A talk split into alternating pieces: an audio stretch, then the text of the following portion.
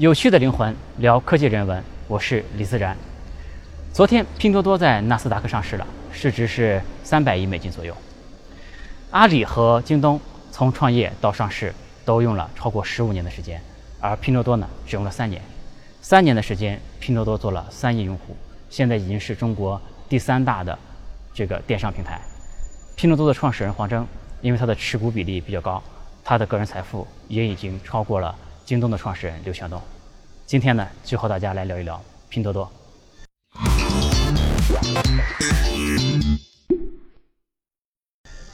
拼多多能够在这么短的时间内取得这么大的成功，首先是因为他的团队特别的牛逼。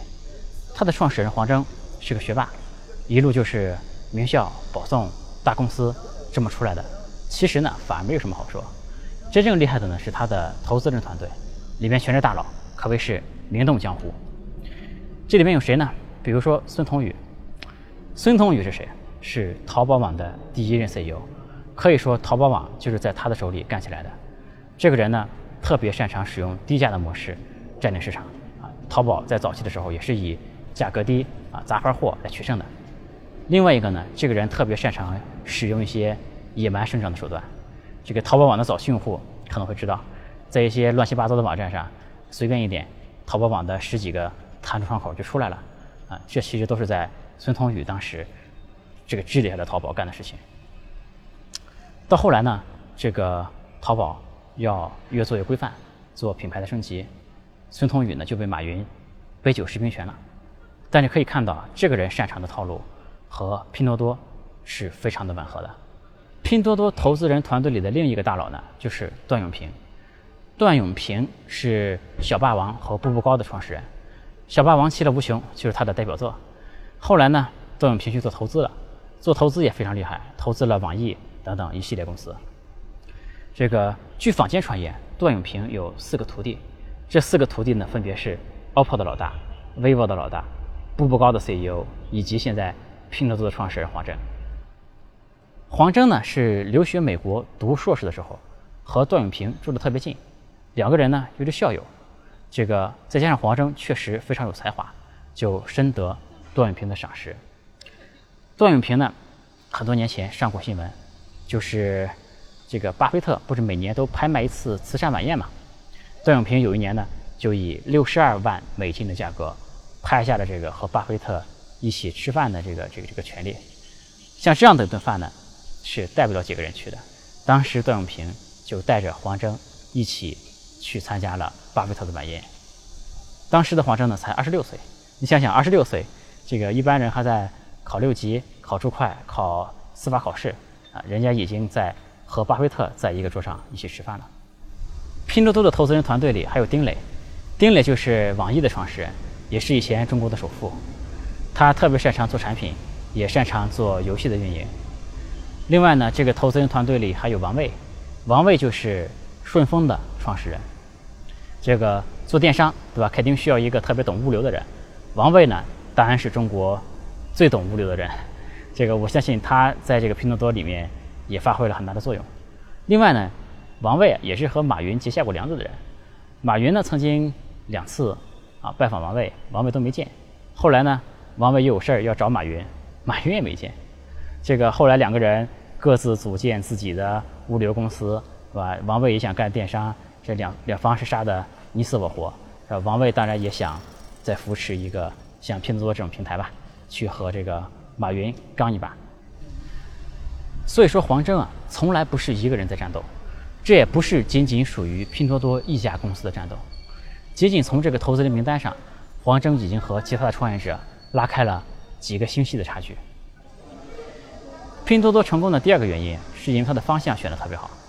这两年呢，在互联网创作圈里流行一个词，叫消费升级，就是大家假定呢，这个用户啊，因为他这个居民收生活水平的提高，都在选择。都在追求更高的品质、更好的体验以及更加健康的生活。于是呢，很多创业者就开始做娱乐、做美食啊、做健身、做无人 KTV、高品质租房等等。这个假定的目标群体就是所谓新兴的中产阶级。我们在一线城市生活的久了，就会觉得身边的人学历都还挺高的，消费能力呢也算还不错。但真相呢，可能并非如此。前几天，美团的创始人王兴就说到：“其实啊，本科毕业的人口只占到全国人口的百分之四。”又有红杉资本的朋友发朋友圈说：“现在呢，其实有超过七亿的人还没有信用卡，有超过十二亿的人没有护照。”拼多多呢，它面向的就是这样一个所谓五环之外的市场，啊，五环之外，这个三四线城市，甚至于是乡村，面向这样的一个市场，这其实是特别特别广大的一个市场。所以有些搞互联网的朋友说，在大家都搞消费升级的时候，拼多多在搞消费降级。那我倒也不觉得是一种消费降级了，因为其实确实有很多人，比如说一些老年人。刚刚有了智能手机，刚刚学会使用微信，对他们来说其实从来没有升级过，当然也谈不上降级。另外有一些人呢，这个他们也确实在拼多多上买到了之前买不到的东西，自己呢也觉得很划算，啊，这从这个角度来说呢，倒也算不上是降级。拼多多的发展有三个关键词，第一个关键词呢就是微信，微信作为中国最大的 app，有着超过十亿的用户，这里面呢其实是有很大的。流量红利的，呃，拼多多呢采用拼团的模式，让用户把自己的亲戚朋友都拉到里面来，这样就以特别低的价格获得了很多的用户，获得了很快的增长。腾讯也是拼多多的投资人之一，但是其实腾讯在投资拼多多之前还投了京东嘛，但京东呢就没有很好的把微信利用起来。这个京东和微信合作的模式就是在微信里面打打广告。这样对微信的利用率就比较低了，而拼多多呢是直接借助了微信的好友关系，在微信里面搞人拉人的这一套，这样就对微信的利用率极高。所以说呢，这个这种合作的结果呢，对微信也是好事嘛。这个所以说也得到了腾讯很大的支持。拼多多的第二关键词就是淘宝，淘宝在里面嘛，就有点神助攻的意思了。这个大家都知道，淘宝在早期也是靠。卖低价商品和杂牌货起家的，但是淘宝在这个做起来之后呢，就开始想进入更主流的消费市场，就开始升级做品牌升级，也想力推自己家的这个天猫品牌，这样呢就开始有点排挤这些中小商家，导致这些中小商家在淘宝的成本越来越高，越来越难混下去。这个另一方面讲呢，其实消费者这些。想买便宜货的消费者，这个需求，这个人群是一直都在的。这里面呢，就等于有了巨大的势能，却没有一个开口。拼多多这个平台一成立呢，这个中小卖家们，对吧？以及这些生产杂牌货的这些厂家们，又重新看到了希望。啊，消费者也找到一个平台，又能买到便宜货了。这等于是几方面一拍即合，等于是接住了从淘宝推出来的这些流量。拼多多的第三个关键词就是洞悉人性。在创立拼多多之前，黄峥呢其实是做游戏公司的，他们做的游戏呢就是那些我们叫色情游戏或者是软色情游戏，啊，就是那些打擦边球的东西。他们是最理解用户内心深处最根本的需求是什么，知道怎样能够留得住用户啊，这方面他们是非常的在行。包括拼多多现在里面也有一些游戏化的设置，包括这个多多果园。啊，也是让用户能够不断的回来，不断的刷拼多多，这个用非常低的成本让用户不断的回来消费。这个包括黄峥前段时间说过一句话，就是说拼多多它的核心不是便宜，而是满足用户心理占便宜的感觉。啊，这些都表示这是一个对人性的理解非常深刻的团队。那么拼多多在未来会不会有什么危机或者问题呢？我觉得呢，主要可能有三点。第一个呢，拼多多在持续的亏损。拼多多呢，创业三年多，累计亏损已经超过了十三亿人民币。这个当然，其实亏损本身啊，并不是问题，因为亚马逊也好，京东也好，都曾经长时间的大规模的亏损。但是亏损的目的，往往是为了建立护城河。这护城河呢，可能是渠道，可能是物流，可能是用户的忠诚度、用户的消费习惯，也可能是供应链等等。但目前来看呢，拼多多的这个护城河。还不是特别的明显，比如说我们说用户吧，这个拼多多的用户往往是贪便宜的用户，这些用户呢来的虽然容易，但是呢忠诚度极低，有可能其他平台出现更低的价格，或者使用更高的补贴，这些用户就走掉了，对吧？另外，从其他方面，这个供应链也好，其他也好，也没有看到这个拼多多特别强势的地方。第二个潜在的危机呢，就是拼多多可能会面临多方的围剿，因为以前拼多多还没上市，在它比较小的时候，这个没有这么吸引大家的注意力。现在拼多多做到了这个级别，就是一个让任何人都不能忽视的对手了。这个呃，淘宝推出了淘宝特价版，京东呢也推出了京东拼购，苏宁呢也推出了苏宁拼购，而且苏宁拼购的这口号就是正品拼购上苏宁啊，这一看就是特别针对拼多多的。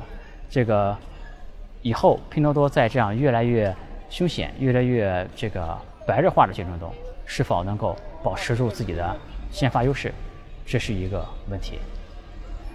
第三个呢，就是拼多多现在这种商业模式，就是依靠这些杂牌或者我们叫伪名牌这个模式能够走多远，这也是一个问题。上市之后呢，拼多多肯定会面临越来越多的品牌商的侵权指控，是吧？我也这个最近听说有一家很大的电视厂商已经在这个想向拼多多发起诉讼了。这个拼多多上面确实有很多的牌子，这个乍一看特别像名牌，仔细一看呢又不是。啊，当然很多多的很多的拼多多用户也没有这个分辨能力，这样的模式究竟能走多远，这就是一个问题。还有呢，就是拼多多毕竟是一个在美国的上市公司嘛，它的这种商业模式在美国能不能得到认可？首先呢，这个美国是没有这么多杂牌的商品的，因为它不像中国有这么多这个小的生产厂家产这些杂牌商品，它就没有这些厂家的。另外呢，美国的消费者也是。没有消费杂牌商品的习惯的，这个美国消费者呢，往往都是特别认品牌。这个比如说我买衣服，我可能就在这两三个、三五个我认识的品牌里面买，不会因为便宜就会考虑别的品牌。另外呢，其实美国的物流也非常的不发达，所以说很难做到低价包邮这种模式。所以说拼多多的这种商业模式啊，想做国际化，我觉得是非常困难的。另外呢，拼多多毕竟是美国上市公司，主要投资者也在美国。就是说，如果美国没有类似的商业模式的话，这些投资者啊，能否认可拼多多的商业模式？这个当拼多多出现问题的时候，能否理解、能否支持拼多多？这都是都是问题啊。但是，拼多多毕竟是一家特别年轻的公司，能做到这个程度非常了不起。这些问题呢，也并不是没有解决办法。这个很多啊公司、很多企业在起步的时候。都有各种各样的问题，但后来呢，有些企业可以化解的非常好。这里呢，也祝愿拼多多将来能够越来越好，越来越规范，同时呢，还是能给大家带来更实惠的消费的选择。那今天呢，和大家聊拼多多就聊到这里。如果喜欢我的视频的话，可以加我的个人微信号，也可以关注我的微博。那我们就下一期再见，拜拜。